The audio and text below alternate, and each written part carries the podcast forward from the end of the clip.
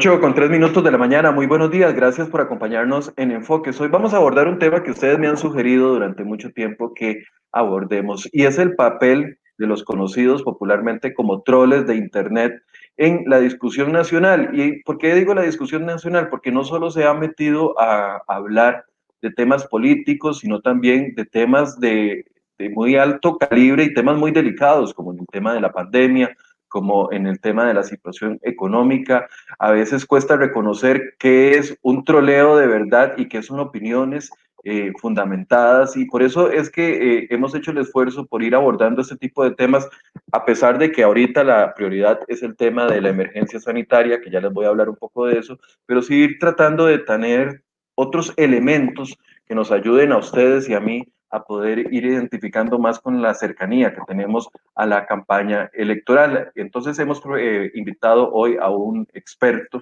en materia de comunicación política para que nos ayude a explicarnos este tema. Pero antes quiero presentarles una nota que acabábamos de publicar hace escasos minutos y es el último, eh, el último análisis que hace la Universidad Hispanoamericana. Ustedes recordarán que el doctor Ronald Evans y el doctor Salvatierra le han dado seguimiento estricto a todo el comportamiento de la pandemia durante el último año.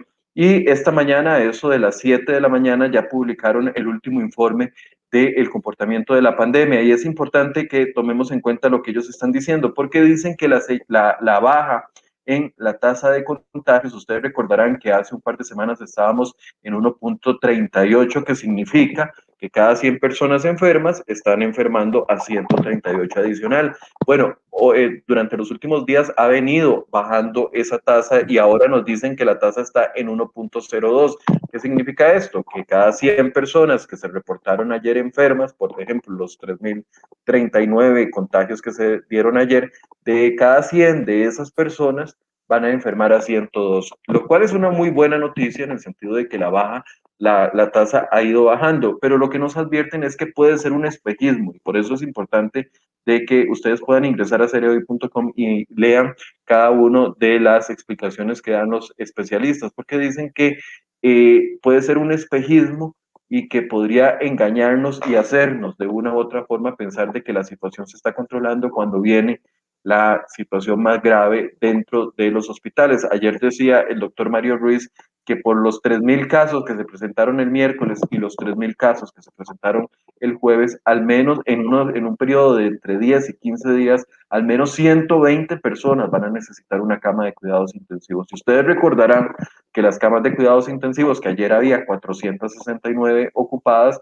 no tenemos 469, tenemos 359.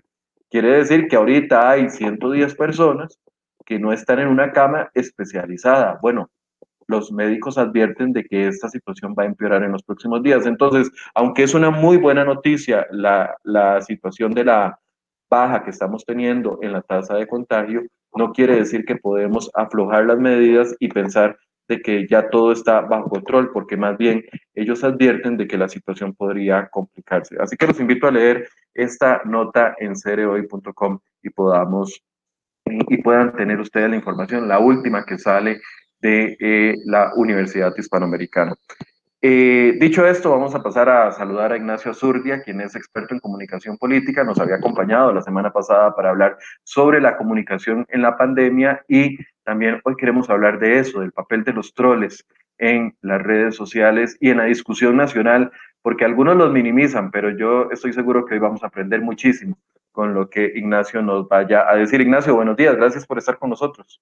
Buenos días, Michael. Es un placer nuevamente estar por acá y por supuesto buenos días a quienes nos ven y nos escuchan.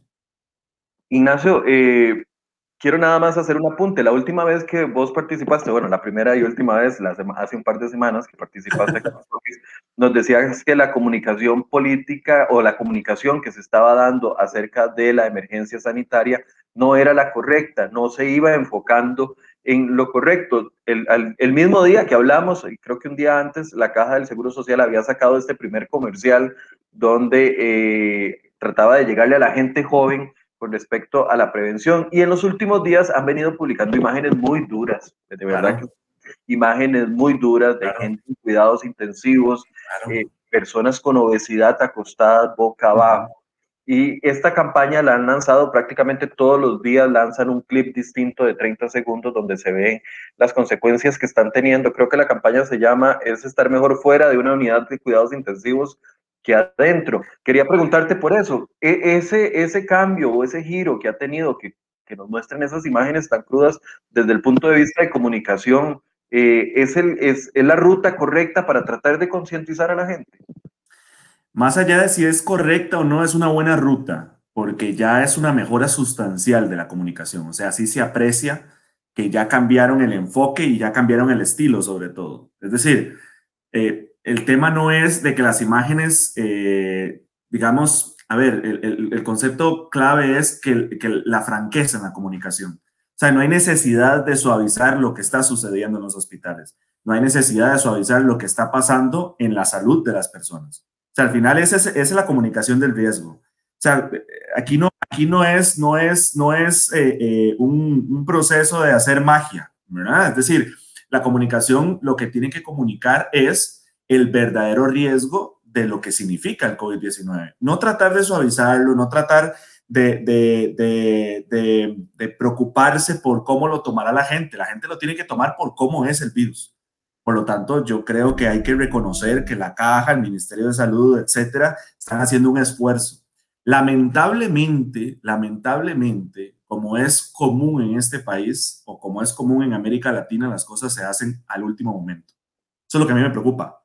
Es decir, este tipo de comunicación debió haber sido desde un inicio, porque no había necesidad, como te dije el miércoles de la semana pasada en el programa que tuvimos, eh, como, como te dije en ese entonces, no hay necesidad de inventarse nada. La franqueza está ahí, los datos están ahí, eh, eh, la realidad está ahí. Es simplemente mostrar esa realidad, lo que es enfermarse de COVID-19, lo que le puede pasar a personas que incluso no tengan factores de riesgo, que pueden terminar en una UCI. Ese tipo de cosas había que comunicarlas de esa manera desde un inicio. No había ni, no tenía por qué haber miedo por comunicar ese tipo de cosas, porque esa es la realidad.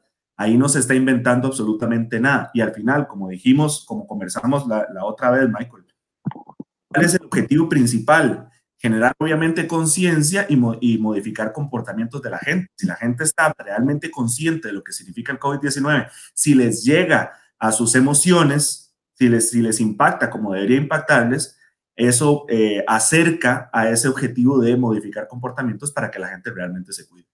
Sí, ahí vemos parte de la, de la campaña esta que es como es una UCI por dentro, etcétera, etcétera, que, que bueno, de, a, a, veces a mí me generan sentimientos encontrados, ¿verdad? Porque también ver a, una, a un paciente eh, con obesidad boca abajo, distribuir esa imagen. Es muy fuerte, claro.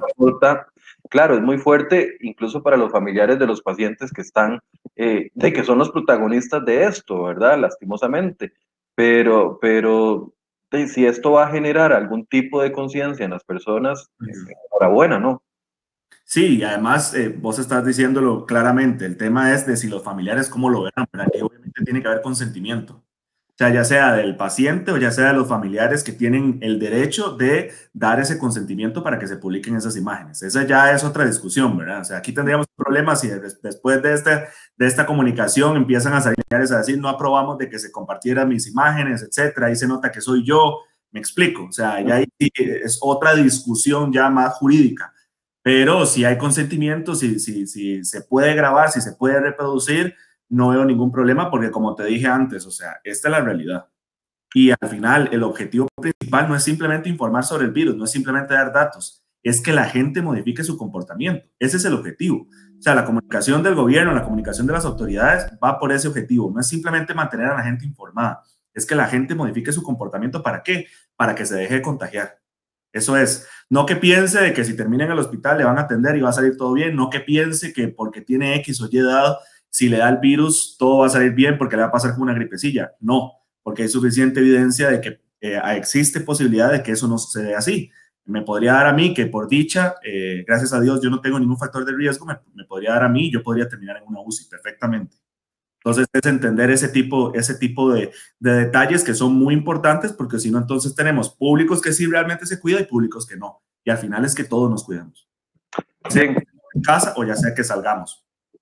Cualquiera de los Bueno, esperemos que la gente, eh, que las personas que todavía no se lo habían tomado en serio, lo, de verdad lo, comiencen a tomar en serio. Es a saludar a Jonathan Navarro, que nos saluda desde Alajuela, a Rod Draven, que también nos, nos reporta sintonía desde barrio San José de Alajuela. Eh, Rod, buenos días. Me invita a ir a cletear a, a Alajuela, bonita zona. Emilia Cordero, a Cristiana Siles, que también nos saluda desde San Carlos, a Cidar Hidalgo, a Tony Cubero, a Carlos Eduardo Palacios, que también nos saluda Gwen Samayoa, que Gwen tuvo ausencia injustificada lunes y martes. Que no crea que no la, no la noté que no estuvo, pero qué dicha que está acá con nosotros otra vez. Rebe Espinosa, Mauricio Portillo, que también nos saluda, eh, Camp Pame, Eugenia Chacón, eh, doña Elisa Pollastro, que también nos acompaña, y todos los demás. Ahorita, si tienen preguntas, vamos a irlas eh, dando durante la discusión del programa. Ahora sí, Ignacio, ¿qué es un troll? de Internet. Híjole, buena pregunta. Tratemos de definir eso. ¿Qué es un troll? Pues según, según diversas definiciones, obviamente no lo estoy definiendo yo, hay suficiente literatura al respecto. Usualmente un troll es una persona que comenta para hacer algún daño. Es decir, se comenta para hacer un daño, ya sea a la reputación, ya sea por ganas, perdón por el uso coloquial de la palabra, pero por ganas de joder, ¿verdad? Pero también existen trolls derivados de, de, organizados, es decir, existen trolls en política, existen trolls tanto para la, eh, desde el lado de la oposición como del lado del gobierno, ¿verdad? Que se crean, por ejemplo, cuentas falsas. Eh, podemos ver troleo, por ejemplo, cuando, cuando aparece X o Y candidato y claramente siempre va a tener algunos usuarios que comentan negativamente sobre ese, sobre ese candidato, lo que sea, ¿verdad?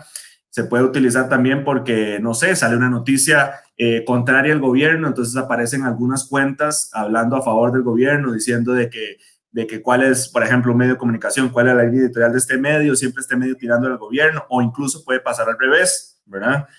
Que sea un medio de comunicación que sea muy favorable al gobierno y aparezcan algunos usuarios diciendo, eh, no, no, pero ¿qué es esto? ¿Por qué siempre pro gobierno? ¿Por qué, ¿Por qué es un pasquín del gobierno? ¿Por qué es esto? ¿Por qué lo otro? Al final, el elemento, digamos, eh, distintivo es que claramente ese usuario está queriendo hacer un daño o eh, claramente tener un, objetivo de por medio. Puede ser tratando de hablar demasiado bien del usuario, de, de, la aplicación o hablar demasiado mal. Siempre hay una línea muy delgada, ¿verdad? Porque no podemos llamar troles o trolls a cualquier comentario negativo, por ejemplo o cualquier usuario que comenta negativamente constantemente, porque al final es la intención. O sea, no es que cualquier persona que comenta negativamente eh, sea un troll, pero sí, si se nota que ese, ese, ese comentario negativo es simplemente por hacer daño, o bien por tener un objetivo claro, una agenda clara, entonces sí podríamos hablar de troleo. Ahora, podríamos decir que entonces los que se dedican a esto eh, lo, lo, que buscan es la estrategia de generar controversia o la estrategia de provocar, de la provocación, para poder eh, así llamar la atención y ser tomados en cuenta. Sí, claro, es que al final, digamos, eh, de cierta manera, ya sea, es un tema de gradualidad, ¿qué, qué, qué, a qué nivel queremos nosotros, o qué, mejor dicho, quiere llegar un troll? Eh, es el tema de manipular la opinión pública. O sea, ese es el objetivo. Por ejemplo, eh, troleo puede ser de que en comentarios estén hablando muy bien de algo y entonces aparece alguien para meter comentarios negativos y darle vuelta a la conversación en los comentarios, a la discusión. También puede ser incluso el, bendito juego de los, de, los, de los me encanta y los me divierten publicaciones, ¿verdad? Siempre hay políticos que tienen un montón eh, de publicaciones y siempre hay cierta cantidad de me diviertes, ¿verdad? Porque la idea es quitarle eh, quitarle prestigio o, bajarle el piso, mejor dicho, a esa publicación o a ese candidato. O sea, siempre, siempre, hay, siempre hay de eso. Siempre va a haber, a ver, siempre van a haber eh, usuarios haciendo comentarios positivos o negativos, ¿verdad? Y siempre van a haber uno que otro troll también haciendo comentarios positivos o negativos. aquí lo difícil es identificar eh, si es un perfil falso, si no es un perfil falso, eh, para quién trabaja o si lo hace por, por iniciativa propia, ¿verdad? Individualmente, por, por trolear, o si realmente está trabajando para algún partido, si está trabajando para algún político, o si está trabajando para el gobierno, etcétera. O sea, ahorita es la, la definición, porque dice Michael Bustos, y, y, opino igual, Michael, que usted, eso le iba a decir, dice, con esa definición, inicialmente todos seríamos troles. No, no, no, no. Todos seríamos por eso, Entonces, tal vez apuntemos ahí, Ignacio. Es que, a ver, aquí la dificultad es identificar propiamente un troll. La dificultad es que estamos viendo un comentario y decir, este es un troll, este no. No es tan fácil.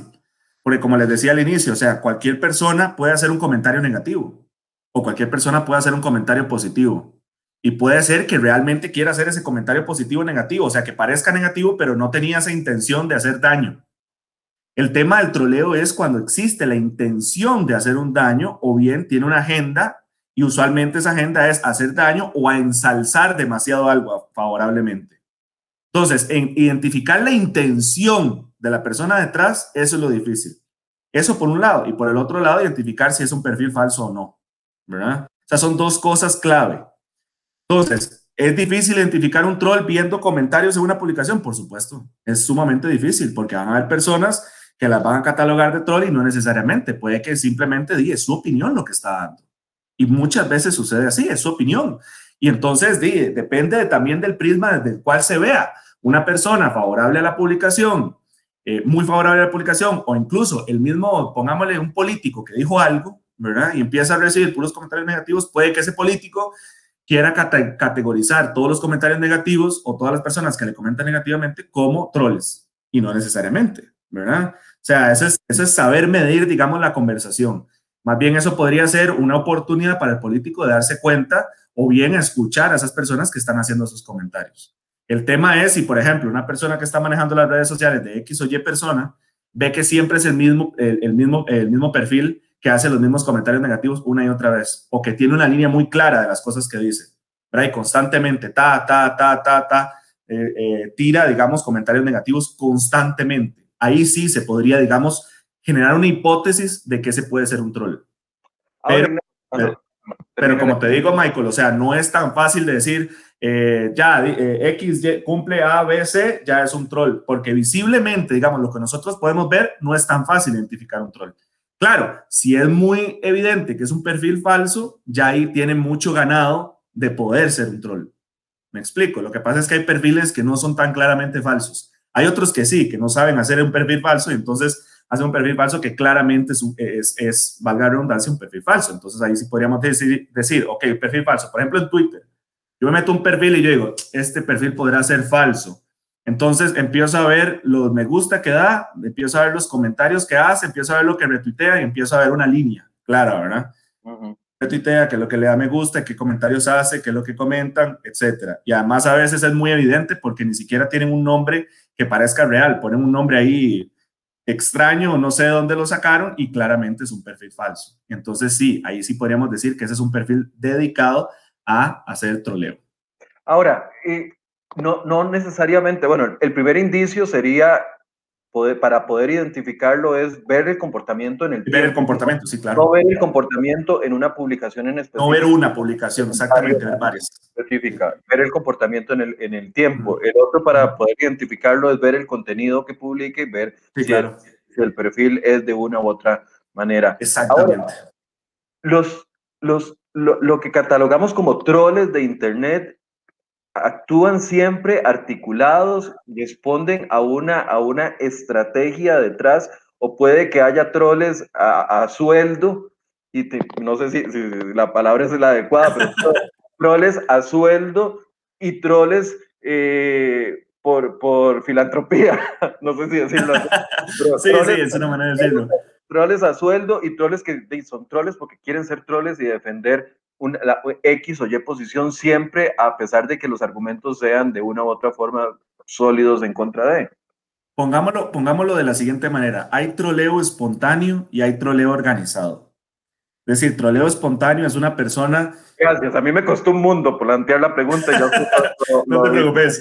Hay, hay troleo espontáneo y hay troleo organizado. Troleo espontáneo puede ser una persona X o Y, cualquier persona que no sé, se levantó con el pie izquierdo ese día, no sé qué, qué, qué, estará pasando en su vida, o X o Y, y resulta que se divierte, eh, se satisface haciendo daño en redes sociales.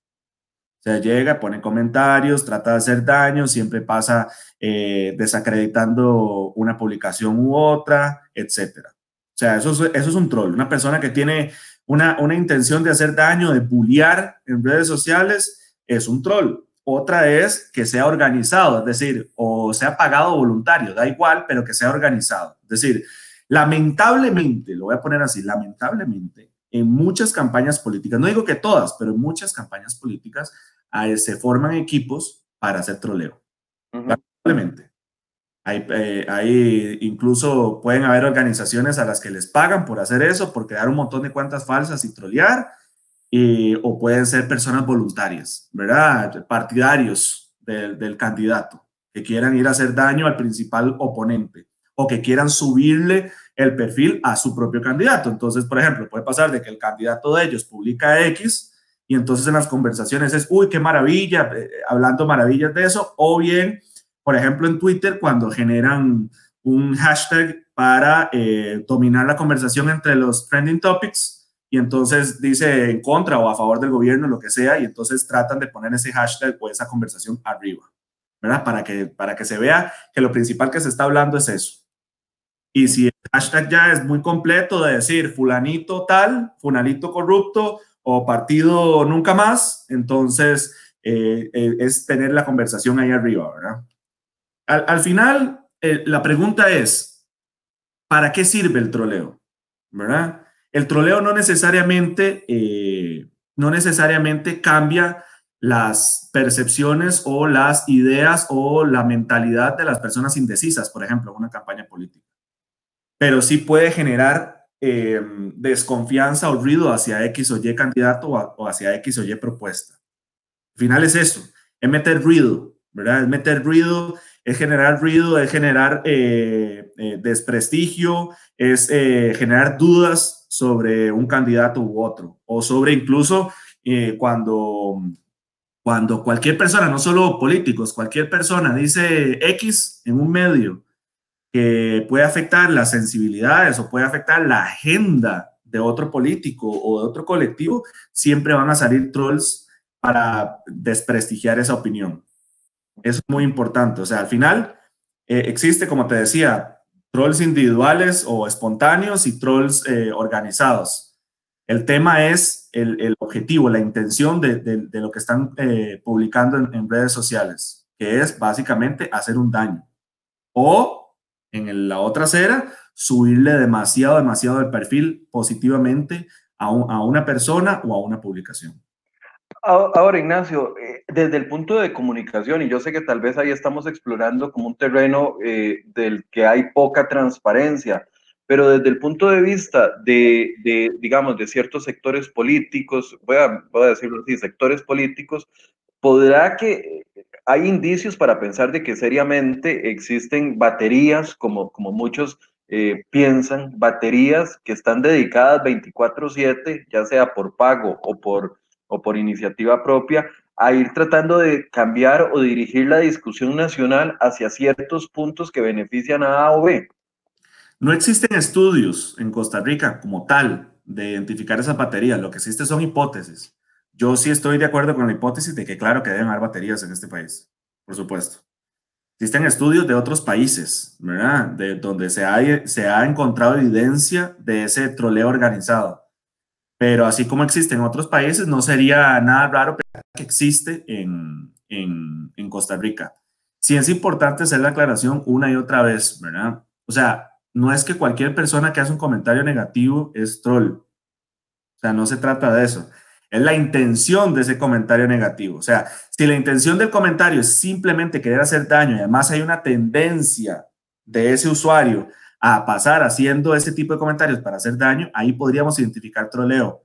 Pero no significa que cualquier persona, por ejemplo, que esté en desacuerdo con esta conversación que estamos teniendo, Michael. troll necesariamente. Ah, eso es, eso es muy claro. O sea, yo tengo clarísimo, por ejemplo, que el, el 100% o casi el 100% de quienes están comentando no son trolls por ejemplo. De eso estoy bastante seguro, porque no habría necesidad, o sea, ¿para qué se van a meter trolls en esta conversación que estamos teniendo? No tiene ningún sentido, no es como que tenemos, tenemos alguna aspiración política o, que tenemos alguna, o, que estamos atentando contra alguna agenda de, algún colectivo.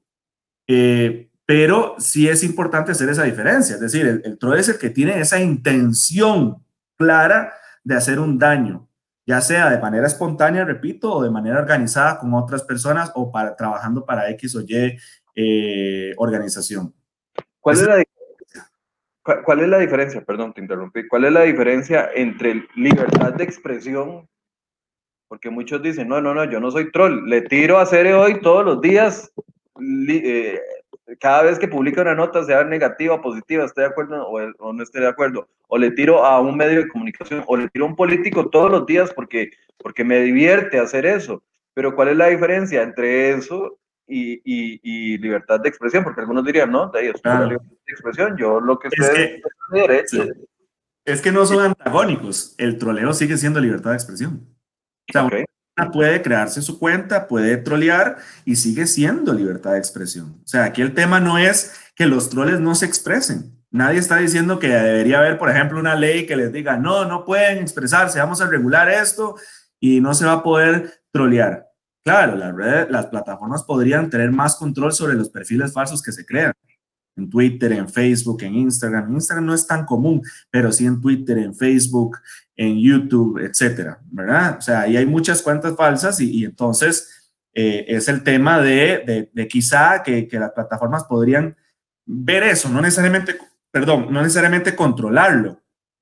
Es que el troleo no hay que censurarlo, es simplemente un, un detalle de, darse cuenta, por ejemplo, si te están troleando o no que es difícil, repetimos, o sea, como hablamos al inicio, es difícil identificar propiamente la, la intención de la persona al hacer ese comentario, sobre todo porque no nos podemos meter en la cabeza a la persona que hizo ese comentario, ¿verdad? Eh, pero como vos decías muy bien, es ver el comportamiento de ese usuario. Si nos metemos en ese usuario, es, es mucho más fácil, por ejemplo, identificarlo en Twitter que identificarlo en Facebook. En Twitter te metes al perfil, si el perfil claramente no tiene una identidad, eh, si el perfil claramente solo comenta eh, de un lado, si solo reacciona de un lado, si solo utiliza ciertos epítetos o ciertos adjetivos, entonces podríamos pensar que hay un troleo ahí. Pero repito, no es que cualquier persona que haga un comentario positivo o negativo, o una persona que sea, por ejemplo, muy acérrima rival de un medio o muy, o muy ferviente seguidor o seguidora de un político, es troll no necesariamente. El tema es la intención y la intención es muy difícil de identificar, pero hay ciertos elementos que podemos ver, los que hablábamos ahora. El, el, el, comportamiento de ese usuario en la red social y obviamente ver el perfil, ¿verdad? Ver la información que tiene y demás. Eh, me, me, interesa ahondar en uno de los, de los mecanismos que usted decía de, de troleo, porque no, no siempre son opiniones negativas o no siempre son eh, ataques de, a ver, ataques furibundos contra una, contra una persona o contra una posición. Puede ser el simple hecho de llenar una publicación, como vos decías, de un político, de me gustas, eh, de me gustas no, de me diviertes. Entonces ya eso de por sí le baja el, el, el piso a la persona o, al mensaje que está transmitiendo la persona. Sí, es que se está tratando, se está tratando de modificar la opinión pública. Es decir, se está tratando de generar una percepción de una u otra manera, tanto favorable o desfavorable. Por ejemplo, eh, si en una campaña eh, uno ve que siempre hay un montón, los mismos usuarios, eso es un tema de comportamiento, ahora volvemos a lo mismo. Si yo logro identificar que hay muchos usuarios, siempre las mismas cuentas, que le dan me divierte a la publicación de un candidato, podríamos pensar que ahí hay un troleo organizado.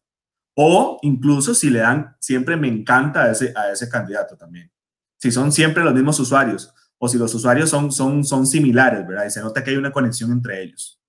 Pero no significa que una persona, por ejemplo, volvemos a hacer la aclaración, no significa que una persona que le da me divierte a, eh, a, una, a, las publicaciones eh, una que otra vez, ya sea troll. Pero sí, claramente, si una persona llega y dice, se levanta por la mañana y digo, me voy a meter al perfil de este que me cae mal, o que no estoy nada de desacuerdo y le voy a empezar a dar, me divierte a todas sus publicaciones, ¿verdad? Y vivo para darle, me divierte a esas publicaciones, probablemente es un troleo, no necesariamente organizado, sino es un troleo espontáneo, es un troleo de que esa persona decidió trolear, ¿verdad? Y decidió estar troleando constantemente publicaciones que no le agradan. Eso sigue siendo troleo. Aquí el matiz es cuando es un troleo, dice una persona que quiere trolear, quiere hacer ese daño, o si es un troleo organizado porque le beneficia o le perjudica a una organización, a un partido político, a una candidatura, etcétera. A mí me llama mucho la atención cuando tengo ciertos políticos invitados, eh, principalmente ahora lo he estado viendo mucho que estoy entrevistando a los precandidatos presidenciales, que ya han pasado varios de Liberación y de la Unidad por acá. A mí me llama mucho la atención eh, ver la cantidad de interacciones que hay cuando, hay cuando llegan esas personas, o incluso, eh, un día eso lo comentaba con un compañero, de personas que tienen bajo perfil, no son tan populares, pero tiene una gran cantidad de, de, mensajes apoyándolos y todos muy similares. Eh, ahí donde está la línea. O por ejemplo, eh, cuando entre la semana antepasada que entrevisté al ministro de Salud, eh, de algunas preguntas que nosotros consideramos que había que hacerle al ministro de Salud. Y claro, vienen los mensajes y son a la yugular en contra de, de, uno o en contra de la pregunta, ni siquiera es apoyando a la persona, es en porque pareciera que les molestara las preguntas que uno hace, que son claras preguntas de interés público. Ahí donde está la línea, en el tema político, o ahí es más fácil de visibilizar. Ah, híjole, esa es una muy buena pregunta, porque yo he visto muchas veces, he seguido muchas transmisiones, por ejemplo, de debate, se vio en la campaña municipal, se ve en las campañas nacionales, y sí, usualmente siempre son los mismos usuarios que se meten a tratar de eh, de generar una conversación en los comentarios, ya sea positiva o negativa, hacia X o Y candidato.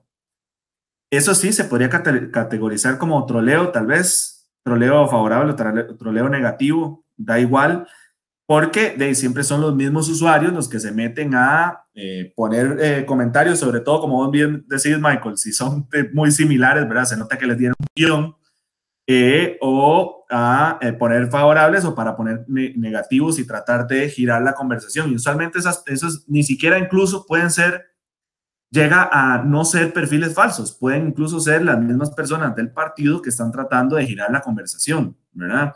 Una línea muy delgada porque, digamos, ¿es troleo realmente eso? O sea, ¿es troleo generar comentarios, hacer esas baterías nada más de comentarios positivos? Pum, pum, pum, pum, pum, pum Alguien podría decir que sí, alguien podría decir que no. El tema es que hay un objetivo de modificar la opinión.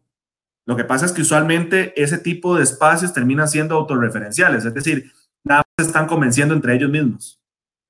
lo, divertido, ¿verdad? No, necesariamente una persona indecisa está leyendo los comentarios o necesariamente una persona indecisa se va a dejar eh, influenciar por esos comentarios, sobre todo si los comentarios se ven muy falsos, ¿verdad? Y se ven muy fabricada toda la discusión que están teniendo ahí. Eso es un detalle importante. También hay otro elemento, Michael, y es el tema de los sesgos cognitivos. Es decir, una persona podría eh, estar... ¿Qué es un sesgo cognitivo? Empecemos por ahí. Un sesgo cognitivo básicamente es una distorsión de la realidad en nuestra cognición. O sea, es decir, nuestro cerebro nos juega malas pasadas. Es como que nuestro cerebro reacciona ante información nueva, muchas veces los sesgos son sobre eso, reacciona ante, ante información nueva de manera a la defensiva. Por ejemplo, les voy a poner varios ejemplos. Hay un sesgo, y lo pueden buscar quienes nos están viendo y escuchando, que se llama disonancia cognitiva. La disonancia cognitiva básicamente es que nuestro cerebro entra en un pleito entre sus propias creencias, o sea, las creencias que ya tenemos nosotros arraigadas, e información nueva que nos entra al cerebro. Y entonces, ¿por qué se, se le llama disonancia cognitiva? Porque a nuestro cerebro no le gusta primero el, conflicto entre dos ideas eh, diferentes, ¿verdad? Es decir, entre ya una creencia que yo tengo muy arraigada y una idea que me está entrando y que está eh, luchando contra esa creencia que tengo arraigada. Entonces, usualmente el cerebro, el cerebro en, la disonancia cognitiva hace varias cosas. La primera es que eh, recuerda o inventa razones que vayan en contra de esa nueva idea. ¿Para qué? Para expulsar esa idea nueva. ¿Verdad? Pueden cambiar también, eh, pueden cambiar lo, que, lo, que, lo que están creyendo, si las creencias no están muy arraigadas, eh, o pueden variarle la validez a esas creencias. Pero en resumidas cuentas, la disonancia cognitiva lo que te dice es que las creencias, sobre todo si están muy arraigadas en nuestro cerebro, usualmente ganan la batalla contra ideas nuevas. Eso pasa, por ejemplo, con eh, personas con, eso pasa todo siempre en las discusiones religiosas, pasa en las discusiones políticas, ideológicas, pasa en principios, eh, en, en, una discusión familiar y demás. Entonces, la disonancia cognitiva puede llevar a una persona a actuar como un troll sin querer ser un troll en redes sociales.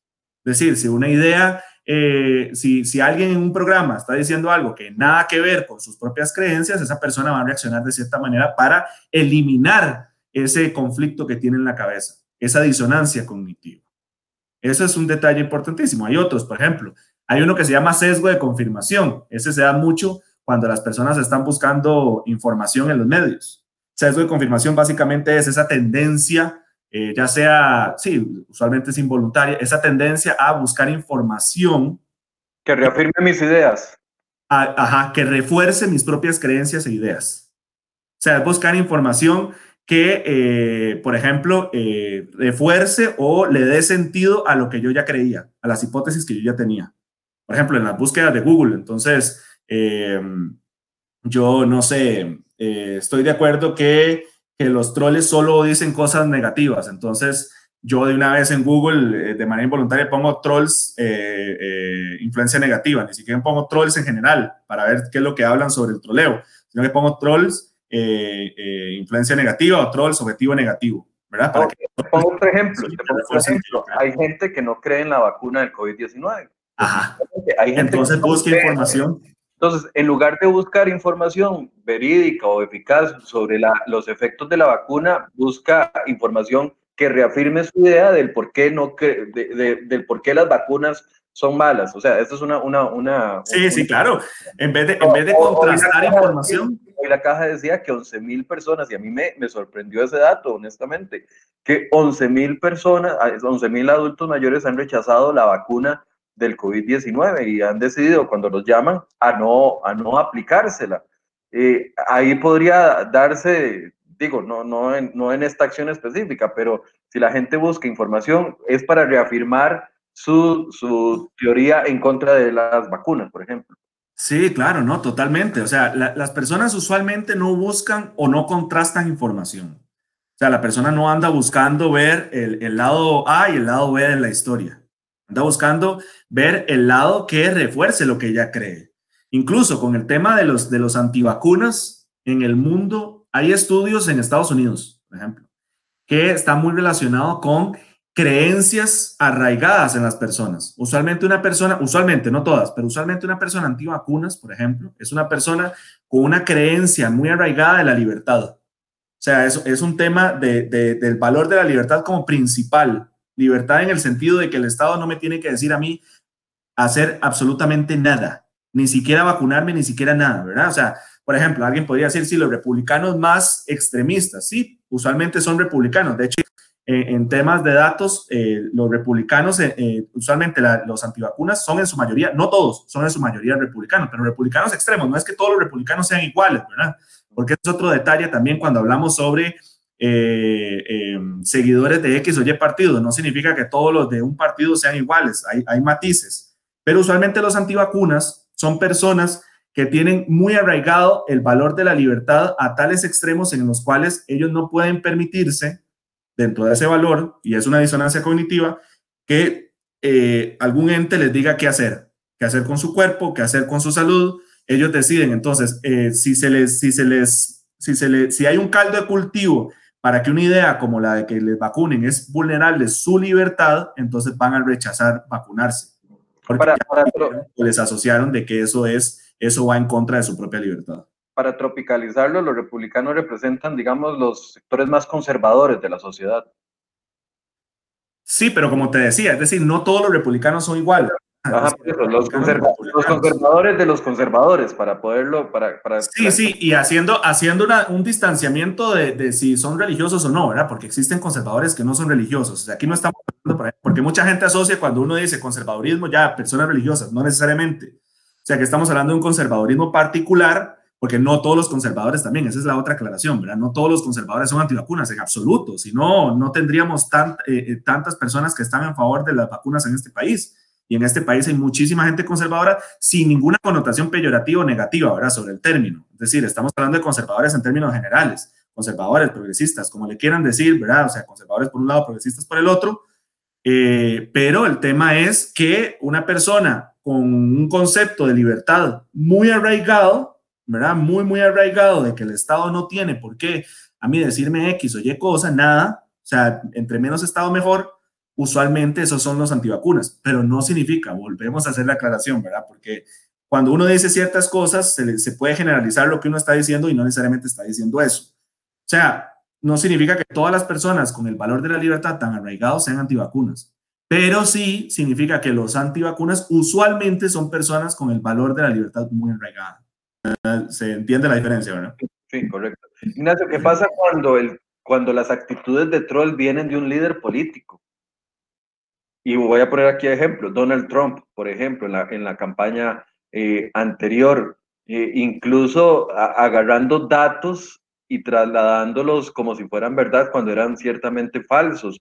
O voy a poner otro ejemplo, que yo sé que me va, me va a comer una bronca aquí.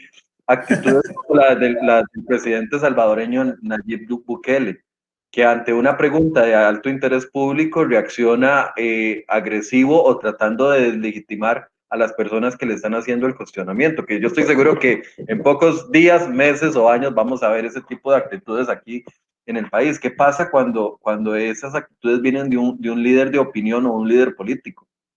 Es que al final ahí estamos hablando de tácticas para, para modificar eh, la opinión pública o para deslegitimar y demás. Sí, se podría decir que, que Trump fue bastante troll de candidato y de presidente. Lo que pasa es que Trump era muy particular porque él tenía su manera de ser, de, de, eh, de cómo conectar con sus seguidores más acérrimos y de cómo tratar de darle vuelta, tratar, ¿verdad? Porque no siempre lo lograba, casi nunca, pero sí tratar de darle vuelta a muchas cosas que le cuestionaban, ¿verdad? Y que le decían. Entonces son tácticas al final, eso de, de, de, de tratar de desviar la atención, eso tratar de, legitimar, por ejemplo, a, a, la persona que le está diciendo las cosas que le está diciendo. Eso se llama falacia ad hominem, eso, de eso no hemos hablado también, el tema de las falacias, que son muy comunes. O sea, una falacia no es, no es, para quienes nos ven y nos escuchan, no es cualquier mentira. Una falacia es una mentira que parece verdad. Una verdad a medias. Esa, o es una, una mentira que tiene toda la lógica de ser una verdad. O sea, que parece una aparenta ser una verdad, pero no lo es. Y es una distorsión propiamente de la verdad. Y, es, y, es, y son técnicas, lamentablemente son técnicas en la discusión. Por ejemplo, la falacia dominem, que es esa famosa falacia en la cual yo estoy discutiendo con alguien y esa persona, en vez de eh, contradecir o atacar mi argumento o discutir mi argumento, me ataca a mí. Ya sea porque soy muy joven, ya sea porque X o Y cosa, ¿verdad? Eh, para, eh, también está, por ejemplo, em, la falacia del hombre de paja, que es básicamente que cuando yo estoy discutiendo con una persona, esa persona trata de darle vuelta y de distorsionar lo que yo estoy diciendo, ¿verdad? Como meterlo en una, en una, en una conversación en la cual no estaba, meterle algunas cosas y distorsionar propiamente el argumento que yo ya dije. O sea, darle vuelta a mi argumento o meterle ruido al argumento. Muchas falacias hay eh, que, que se dan constantemente y que incluso no nos damos cuenta, porque todos hemos sido tanto víctimas como victimarios de falacias de falacias eh, lógicas, ¿verdad? Es decir, de que estamos en una conversación y no nos damos cuenta que lo estamos utilizando. Por ejemplo, la falacia ad populum, que es la famosa falacia de apelar de que porque mucha gente piensa X, entonces es cierto X. Todo el mundo piensa esto. No, mira, es que mira los, los datos de, de, no sé, lo que sea. Mira cuánta gente dice esto. O te, o, o te preguntan, Ah, bueno, pero con base en qué estás, o vos le preguntas a una persona, ¿con base en qué crees eso? No, es que todo el mundo lo dice, todo el mundo lo dice, ¿verdad? Eh, todo el mundo cree eso, y entonces eso también es una falacia. Hay, hay varias preguntas, Ignacio, no las quiero dejar. Sí, adelante, adelante. Porque todas son muy, muy valiosas. Dice Gwen Samayoa que ya, ya me dijo que ve el programa en diferido porque a esa hora está dando clases y nuestra amiga Gwen es eh, maestra del Ministerio de Educación Pública y siempre nos acompaña. Gwen, era, era hablando de troles, era un troleo en público nada más, pero no quería eh, que se sintiera mal. Dice, bueno, don Ignacio, pero la censura del troleo, ¿hasta dónde es aceptable? ¿En qué punto la, la, persona perjudicada por un troleo pasa a ser simplemente molestada y a sufrir daño importante en su integridad moral? Híjole, es que... Buena pregunta. Esa es la pregunta del siglo, es que volvemos a lo mismo. O sea, para que, una, para que algo pueda ser censurado, o pueda entrar dentro del ordenamiento jurídico, llevémoslo hasta ahí, ¿verdad? Que pueda entrar en la ley, es que se pueda identificar un comportamiento negativo. O sea, primero lo moral, ¿verdad? O sea, primero es entender de si se debería o no censurar el troleo. Esa es la primera. La segunda es si... Bueno, yo aquí diría, yo aquí diría, yo soy dueño de mis redes sociales y yo no quiero... Ah, sí, sí, sí, las, personas tienen, las personas tienen derecho a bloquear, por ejemplo, o a silenciar a usuarios y muchos muchos lo hacen. Eh, políticos, periodistas, influencers, todos. Bueno, yo, antes, debo, debo, confesarlo, yo antes eh, pensaba que nunca iba a bloquear absolutamente a nadie porque tenía que respetar las opiniones de todo el mundo, pero después en una época, en la época del cementazo, comencé a recibir eh, ataques muy fuertes, muy fuertes. y ni siquiera era en contra de mis reportajes, era en contra de mi persona, de, de cómo soy, de cómo me comporto, de, de, cómo hago los ojos cuando hablo y que parece muñeco, etcétera, etcétera, o que me río raro, y, y, y, se fue como por ese lado. Y yo dije, no, de aquí ya no voy a respetar esta regla que yo mismo me impuse y comencé y me divierto mucho bloqueando gente también, porque son cosas que no suman. pero sí, sí, queda criterio de uno. Exacto, a eso vamos. O sea, queda, de las redes personales por aquello. Queda, queda criterio de cada quien, queda criterio de cada quien. Sí, claro, claro, queda criterio de cada quien. Por ejemplo, eh, un político que decide bloquear a un usuario no significa que el usuario no deje de hablar del político, ¿verdad? Por ejemplo, Twitter. Entonces, puede terminar siendo contraproducente para un político, ya hablando en términos estratégicos, puede terminar incluso siendo contraproducente porque más bien lo que está proyectando es que está censurando las opiniones disonantes o las opiniones contrarias. Y después sacan el pantallazo, ¿verdad? Ya el político me bloqueó y todo, y entonces esa persona que saca el pantallazo usualmente es, es seguida por gente que incluso ya está en contra de ese político, ¿verdad? Entonces empiezan a hablar entre ellos de que mira lo que hace este político. Yo personalmente creo que no hay que censurarlas propiamente porque volvemos a lo mismo, el troleo sigue siendo libertad de expresión y además no solo es un tema de que sigue siendo libertad de expresión, es un tema de que es muy difícil, volvemos a lo mismo, es muy difícil identificar quién es un troll y quién no. Lo que podemos tener son hipótesis sobre quién, sobre eh, troleo organizado, troleo espontáneo, es decir, podemos tener hipótesis de que un usuario constantemente busca trolear ¿verdad? Constantemente puede no tener un grupo detrás, puede, tener, no, puede no tener un político detrás, puede no tener una organización detrás, pero siempre le gusta, digamos, eh, se, se, se, emociona de eh, generar un daño en redes sociales o de trolear en redes sociales. Y también puede ser de que sea organizado, obviamente. El tema es que es muy difícil, por ejemplo, para la ley, va a ser muy difícil llevarlo a juicio y decir, usted es un troll, usted no porque además tiene que haber evidencia muy contundente y refutable para eso. Y además aquí hay un tema de principio de inocencia. Yo no puedo llegar a empezar a decir que todos son trolls cuando me parecen trolls, ¿verdad? O sea, yo lo que puedo decir ahorita es, mira, este parece un troll, probablemente es un troll. Puedo decir que probablemente es un troll, puede que esté equivocado. Eh, pero no, no es tan fácil llegar a tal punto de decir, ok, este es un troll y hay que ponerle esta pena y hay que censurarlo y todo. Como vos decís, Michael, queda a, a discreción de cada, de cada, de cada persona con sus redes personales de si bloquea o si no bloquea a otra persona. Yo creo que la paz mental es fundamental y, lo que le dé la paz mental a las personas es lo que tienen que buscar y hacer. dice, dice al, final es eso. al final es eso, sí. Dice Denis Mora, buenos días, la gente tendrá claridad de las implicaciones legales de asumir identidades falsas en redes sociales, me imagino que en este contexto de troleo. ¿Habrá legislación? Bueno, no sé si vos sabes eso. Eh, eh, existe legislación sobre compartir datos eh, privados, ¿verdad? Compartir datos privados públicamente, compartir fotografías, ese tipo de cosas, pero reconozco mi desconocimiento si existe una, un, un, elemento específico, ya ahí yo va más allá de mi conocimiento, yo no soy abogado ni tampoco he buscado, digamos, propiamente un artículo legal que hable sobre propiamente troleo, pero sí sé existe eh, en el ordenamiento jurídico eh, castigos, penas para personas que difunden información privada sin consentimiento, si difunden conversaciones, si difunden fotografías, etcétera. Eso sí.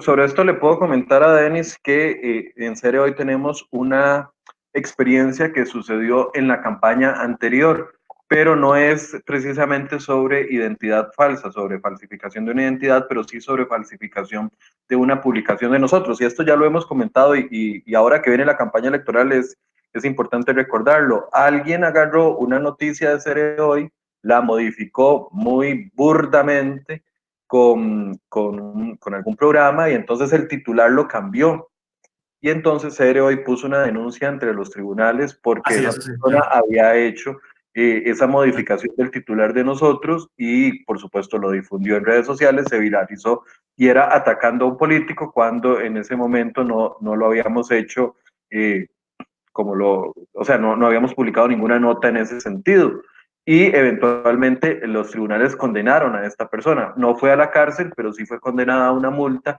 y sí fue condenada a, a publicar una rectificación eh, los jueces le establecieron que publicara una rectificación porque había suplantado la identidad del medio de comunicación. ese es un antecedente real y creo que fue la primera condena que existió en el país con respecto a este tema, pero no, no lo sé sobre identidad. Vamos a preguntarle con mucho gusto. Sergio Barrantes dice, consúltele por favor al invitado por qué cree que se viralizan tanto las páginas de influencers, lo hace entre comillas, de fake news y falacias. Es que a veces las noticias falsas son muy atractivas. está, relacionado, está relacionado precisamente con sesgos. Eh, yo me acuerdo una nota, de hecho, en este mismo medio de comunicación de Cere Hoy, para quien, para Sergio se llama, ¿verdad?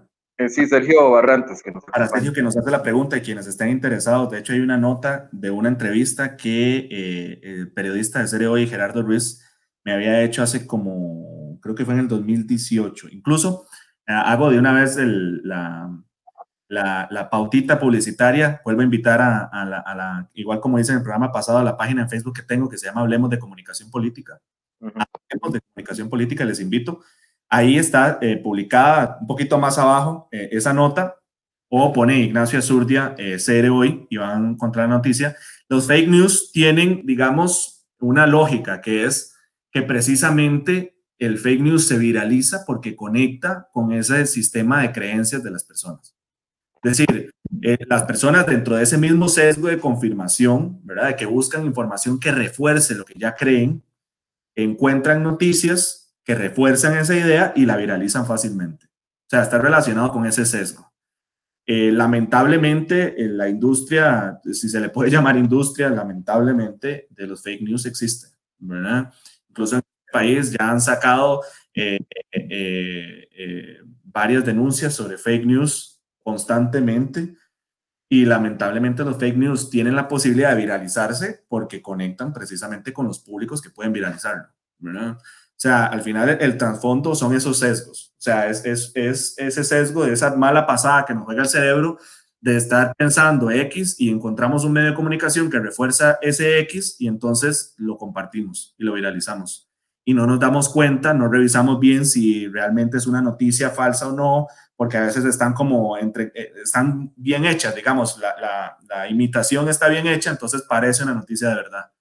Ese al final es el, el, detalle de fondo. El detalle de fondo es que existe caldo de cultivo, por decirlo de alguna manera, para que un fake news sea virable. Sea virable. Ahí está la nota publicada también.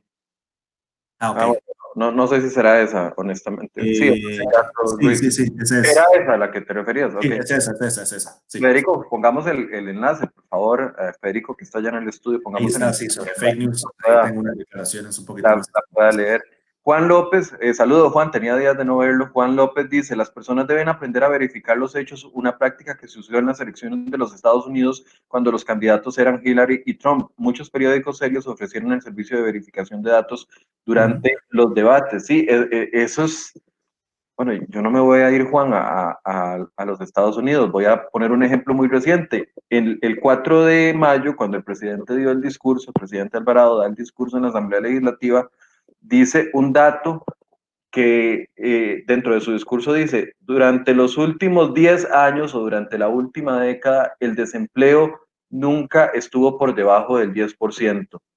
Por supuesto, nosotros como medio de comunicación nos vamos de inmediato a verificar los datos y Luis, y Luis Valverde, que es el periodista de economía, que no se le escapa absolutamente nada, nuestro periodista de economía se va y revisa los datos del Banco Central en la última década por trimestre para ver si es cierto ese dato. Y efectivamente el dato era completamente falso. No, no se lo atribuyo directamente. Bueno, el presidente es el responsable porque lo dijo. No sé si el presidente verifica los datos que le ponen a leer en el discurso que le prepara otra persona, pero resulta que el presidente dice que en la última década el desempleo no estuvo por debajo del 10% en ningún momento. Y nos vamos a los datos y los datos dicen que eh, 22 trimestres el desempleo estuvo por debajo del, del 10% y, sol, y en 20 trimestres el desempleo estuvo por encima del 10%, pero cuando salimos a publicar eso, entonces medio vendido en contra del gobierno, la verificación se hace, pero, pero es que esto también juega mucho la responsabilidad de los políticos a la hora de difundir datos. Totalmente.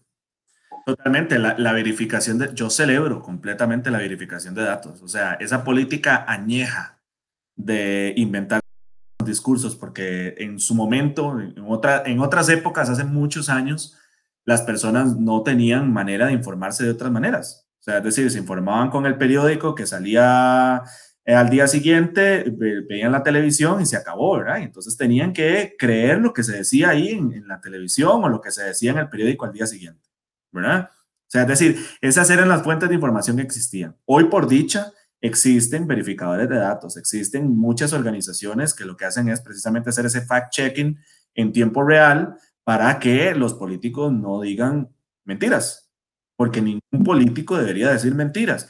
Puede decir las verdades, digamos, de una u otra manera, pero que siempre sean verdades. Entonces, qué dicha que existe eso. Ahora bien, que reaccione la gente como reaccione, volvemos a lo mismo. Es un tema o de trolls o de sesgos. O de sesgos y trolls. Es decir, eh, una persona que, que, tiene una creencia muy arraigada a favor o en contra del gobierno, cualquiera de las dos posturas, entonces cualquier información, cualquier noticia o casi cualquier noticia que salga en contra de lo que ya cree, probablemente va a generar una reacción adversa. Eso pasa mucho, ¿verdad? Eh, está diciendo algo totalmente contrario a lo que está en mi cabeza, a lo que yo creo y, y lo tengo muy, muy metido en, en mi cabeza y en mis sentimientos y demás, ¿verdad? entonces voy a reaccionar negativamente porque está diciendo algo que me está generando esa disonancia en mi cerebro. A mí me, me cuento aquí una experiencia muy rápida. Cuando yo empecé a estudiar periodismo, allá por el año 2002 más o menos, eh, nos decían, no hay que darle pelota a las no noticias, a, la, a lo que no, a, lo, a la no noticia. Entonces, la no noticia era, por ejemplo, tener que publicar el día de hoy, eh, es falso, no está cerrada la ruta 32 por un derrumbe gigante. Eso era la no noticia antes. Entonces, a mí, los que me enseñaron periodismo, la, las primeras directoras que, que, tuve, doña Roxana Zúñiga, que es una señora espectacular, que fue eh, directora en La Nación y también en Noticias Repetel, me decía, no, no, no, no le vas a dar pelota a la no noticia, eso no es noticia. Negar una información no es noticia, pero hemos evolucionado al punto o involucionado, no sé cómo será la, la, descripción, al punto de que ahora los medios tenemos que decir, es falso, no coma cuento, no, no, no, no caiga, porque pareciera que ahora la, la, información falsa tiene más fuerza en algunos momentos que la información real y la información verdadera. Sí, claro, volvemos a lo mismo, son, son mensajes es eh, supuesta información que conecta con eh, las creencias de las personas y esas personas en su sesgo de confirmación, sobre todo, eh, comparten eso porque refuerzan lo que ya creen. El tema de los medios de comunicación, digamos, el, el, medio de comunicación, como yo he dicho mucho en mis clases, porque yo doy clases sobre opinión pública y medios de comunicación, los medios de comunicación, digamos, tienen enfoques el medio de comunicación tiene un enfoque y tiene derecho a tener un enfoque sobre la información que comunica. Lo que no tienen derecho es a decir mentiras. Eso sí es cierto, totalmente. Uh -huh, uh -huh. Eh, eh, eh, expone mentiras y si expone mentiras, probablemente ese medio no va a durar mucho, ¿verdad? No va a durar mucho porque el medio de comunicación, digamos, sobrevive en función de su credibilidad y la credibilidad se sostiene en función de la verdad, ¿verdad? De la veracidad pero obviamente el medio de comunicación tiene derecho a eh, tener enfoque, a tener línea editorial, a, a, a, proyectar la información de X o Y manera. Eso sí, pero sigue siempre y cuando la información sea verdadera. Nos aporta, nos, perdón, terminé la idea. No, no, eso era. Ok. Ver, Juan López dice, saludos Michael, estaba fuera del país por brete, ahora estoy de vuelta en Zarcero, saludos hasta Zarcero, Juan. Y Marcelo Gali nos dice, hay un libro nuevo excelente que se llama Inmunidad Mental, ideas infecciosas para parásitos mentales y la búsqueda mejor y la búsqueda de una mejor manera de pensar. Dice que es de Andy Norman, por si queremos leer. Gracias, gracias a, a, Marcelo por la, por la sugerencia. Para cerrar, Federico también nos está diciendo, y me parece importante, no sé si puedes poner la, la imagen, Federico, que me acabas de pasar a, por el chat interno. Dice que eh, WhatsApp acaba de habilitar una opción para buscar información relacionada con mensajes que, está, que están catalogados como reenviados muchas veces y que coloca una lupa en el mensaje y uno la toca y se busca la información relacionada en Internet para verificar. Ah, bueno, ahí lo tenemos ya. Qué bueno. imágenes. Eh, eh, esa es una estrategia, pero también hay preocupación y lo, y lo he escuchado de varias personas encargadas de comunicación política como vos, de que tal vez hay mayor control sobre redes como Facebook o como, o como Twitter a la hora de verificar datos, pero que en WhatsApp es, de, es un mundo aparte por estar cifrado. Ya se habló, se ha hablado muchas veces, se han hecho estudios sobre el caso de Brasil, ¿verdad? Con el tema de WhatsApp y con el actual presidente que eh, gran parte de su campaña estuvo relacionada con eh, información enviada por WhatsApp. Pues qué dicha, yo desconocía esa, esa nueva nueva aplicación de WhatsApp que dicha, porque por ejemplo Twitter ya ha agregado cosas también. Twitter eh, agrega un aviso antes de que se retuitee una noticia, ¿verdad? Agrega un aviso de que eh, te invito a leer la nota primero antes de retuitear. Una cosa así es, porque mucha gente, de, la gran mayoría de las personas, se queda en el titular y no comparte toda la noticia, no lee toda la noticia, ¿verdad? Es decir, tenemos muchas, muchas, muchos detallitos a la hora de cómo procesamos la información. No solo es el tema del, sesgo, que alguna persona puede leer toda la noticia y decir, no, esto nada que ver, ¿verdad? Y lo rechazo simplemente porque va en contra de mis creencias, o esto sí tiene todo el sentido del mundo, ya sea el titular o toda la noticia, y yo lo comparto porque precisamente refuerza lo que yo ya creo. Entonces, al final, es una recomendación sería, lo primero es estar consciente de los sesgos eh, que, que se dan en nuestro cerebro, porque todos somos víctimas de esos sesgos. O sea, leer un poquito, poner sesgos cognitivos en Google, van a aparecer un montón y leer un poquito al respecto, disonancia cognitiva, sesgo confirmación. Hablábamos de optimismo ilusorio en el programa sobre comunicación de riesgo, no sé si te acordás, ¿verdad? Básicamente, que las personas creen que una amenaza, cuando hay una amenaza en un entorno, el optimismo ilusorio es pensar de que, a pesar de que le está afectando a mucha gente, no me va a afectar a mí, ¿verdad? Creer de que a mí no me va a afectar, a mí no me va a pasar nada. O sea, es decir, que yo tengo muchísima menos probabilidad de salir infectado, en este caso del de COVID-19, que los demás. Eso es, un, eso es un sesgo que nos juega una mala pasada a nuestro cerebro. Entonces, el tema es estar consciente de eso. Igual pasa con las falacias lógicas. Es decir, si yo hago un esfuerzo por tratar de evitar las falacias lógicas en mi discusión, yo ya ahí ya estoy ganando bastante, pero primero tenemos que estar conscientes de que existen esas falacias lógicas, tenemos que estar conscientes de que existen esos sesgos cognitivos y a partir de ahí, cuando ya estemos discutiendo, cuando estemos escribiendo detrás de un teclado, etcétera, estar consciente de que podemos estar cometiendo un error de esos. Bien, Ignacio, una conclusión. Una conclusión. Híjole, buena, eh, buena pregunta. Eh, lo que estamos diciendo, además de, lo que acabo de mencionar, es eh, que no, a ver, existen maneras de hacer hipótesis sobre posibles trolls pero no lo tenemos tan claro de si son trolls o no. O sea, no podemos definir al 100% si alguien es un troll o no, a menos de que exista una evidencia eh, muy clara sobre cómo ese es un usuario falso, de que constantemente eh, da comentarios positivos hacia alguien o algo, o comentarios negativos hacia alguien o algo, o si siempre son los mismos usuarios los que se meten en una, en una, en una conversación a tratar de hacer un daño. Eso es el distintivo de los trolls. Y respecto a lo otro, repetirles, eh, hagamos un esfuerzo, todas y todos, por hacer comentarios más constructivos, menos destructivos, por no huirle a la discusión. A mí me encanta cuando yo estoy viendo una conversación o, y empiezo a ver que alguien hace un comentario y la otra persona le discute. Pero le discute de manera constructiva, centrada en el argumento, no tirándole al cuerpo a la persona. Eh, siempre, siempre discutamos, discutamos con personas que creen diferente a nosotros, sigamos personas que creen diferente a nosotros, tratemos de llenarnos de información disonante o diferente de la que ya pensamos, porque si no nos vamos a, nos vamos a hacer, eh, como se dice en la teoría, una cámara de eco y entonces simplemente vamos a, a seguir y escuchar lo que refuerce nuestras creencias y eso no le ayuda a nadie porque entonces eso más bien eh, contribuye a mayor polarización de la que ya tenemos. Bien, muchas gracias a Ignacio Azurdia, profesor universitario, profesor de Flaxo también y experto en comunicación política por compartir este espacio con nosotros. Mucha gente me había sugerido este tema y por eso quise abordarlo el día de hoy. El lunes vamos a tener más de enfoques. Les agradezco a todos por su compañía, por sus comentarios y nos estamos viendo a las 7 y 20 el lunes en el noticiero y a las 8 en Enfoques. Muy buenos días.